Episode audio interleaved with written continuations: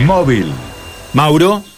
Buen Carlos, día. eh, María Silvia, ¿cómo les va? Buena Hola. jornada para todos. Hola, Mauro, buen día. Buen, buen día. Estamos ubicados en la manzana número 9 de eh, Ponavi Centenario. Aquí hubo un incendio en donde estuvo trabajando las eh, eh, los bomberos, eh, en este caso, y hay que decir que eh, fue un incendio posterior a eh, un intento de usurpación de esta casa, en el cual nosotros ahora vamos a empezar a mostrar con imagen. Vamos a escuchar a una vecina que dice.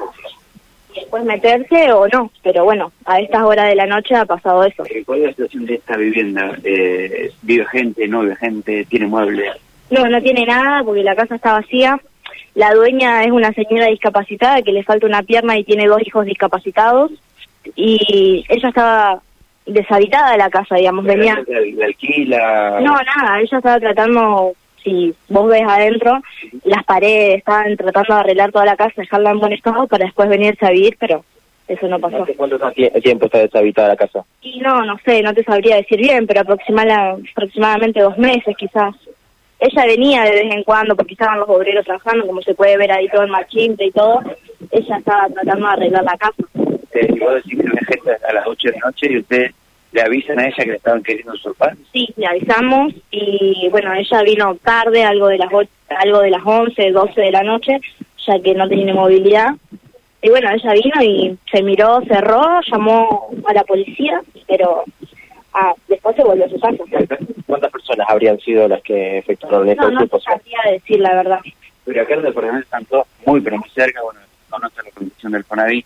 Eh, hay un departamento al lado del otro. Ustedes viven aquí.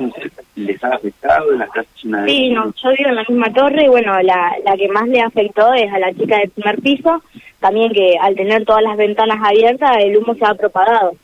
Pero también si hubiera eh, si hubiera gente adentro o muebles o algo, las cosas hubiera sido peor. Si hubiera colchón o algo de eso, el fuego se propaga más y quizás hoy no la estamos contando. ¿Los bomberos le dijeron cómo se habría iniciado el fuego? ¿Si hubo algún artefacto, algo que prendieron?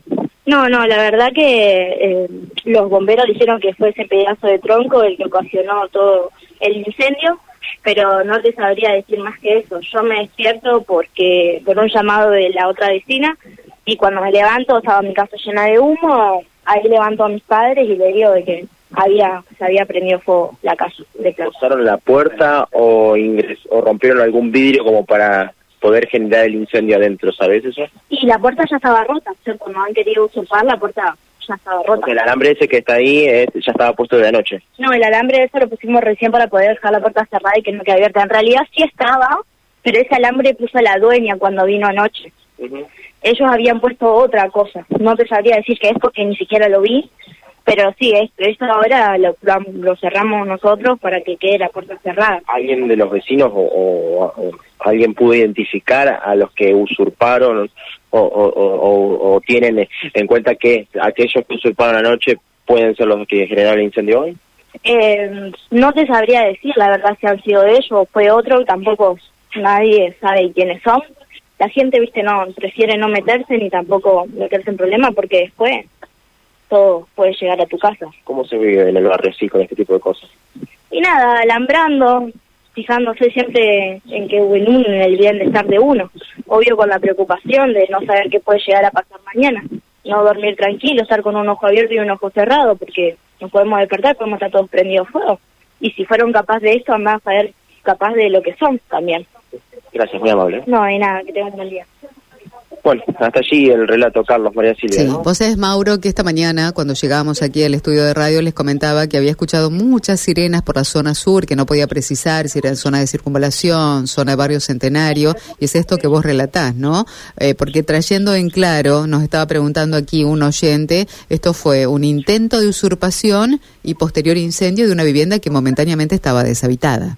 Exacto, eh, intento de usurpación alrededor de las 20 horas y finalmente, eh, como vino la dueña, llamaron a la policía, lo evitaron, evidentemente tomaron represalias sobre eso y eh, efectuaron el incendio. Eh, se escucha el ruido eh, de las cañerías que evidentemente han explotado producto de, del incendio, han cedido y hay una importante cantidad de, pérdida de agua que están eh, efectuándose sobre esta, esta vivienda, como nos decían, y ustedes también podrán ver por imagen en la parte izquierda de la pantalla que hay escombros, porque justamente lo que estaban efectuando era una obra, estaban haciendo refacciones sobre la propia casa, que para ubicarlos, a ver, es la manzana 9. Manzana 9 es la que está más al sur de calle Rodríguez Peña. Rodríguez Peña es la que pasa por detrás de la platea este, ¿no? De la cancha de Colón. Esta manzana es la que está más hacia el sur, a la altura de calle Malvinas Argentinas, muy cerca a 200 metros de la circunvalación. Dentro de esa manzana 9 es la eh, eh, vereda norte, vendría a ser, ¿no? Vendría a ser la vereda norte, eh, y en la esquina eh, este eh, oeste norte no eh, esta aquí en esta parte de la manzana se suman con las otras pero son calles internas no calles de circulación vehicular. Estamos también a media cuadra de lo que es la plaza principal del Fonavi Centenario Fonavi San Jerónimo correctamente expresado. Por eso, eh, para tener un poco de ubicación de dónde ha sido eh, este hecho, bueno, los vecinos no salen del asombro, también están aquí esperando que puedan un poco eh, ventilarse las casas después de lo que ha pasado hace algunos minutos. ¿Los domicilios vecinos están afectados también, Mauro? Sí, por eso los vecinos están afuera, principalmente los vecinos que están en, en la misma torre hacia arriba. Bueno realmente complicada la situación. ¿eh? Bueno, vamos a estar atentos ¿eh? a ver si eh, la situación se normaliza cuanto antes. Muchas gracias, Mauro. Abrazo, Mauro González emitiendo desde Barrio Centenario.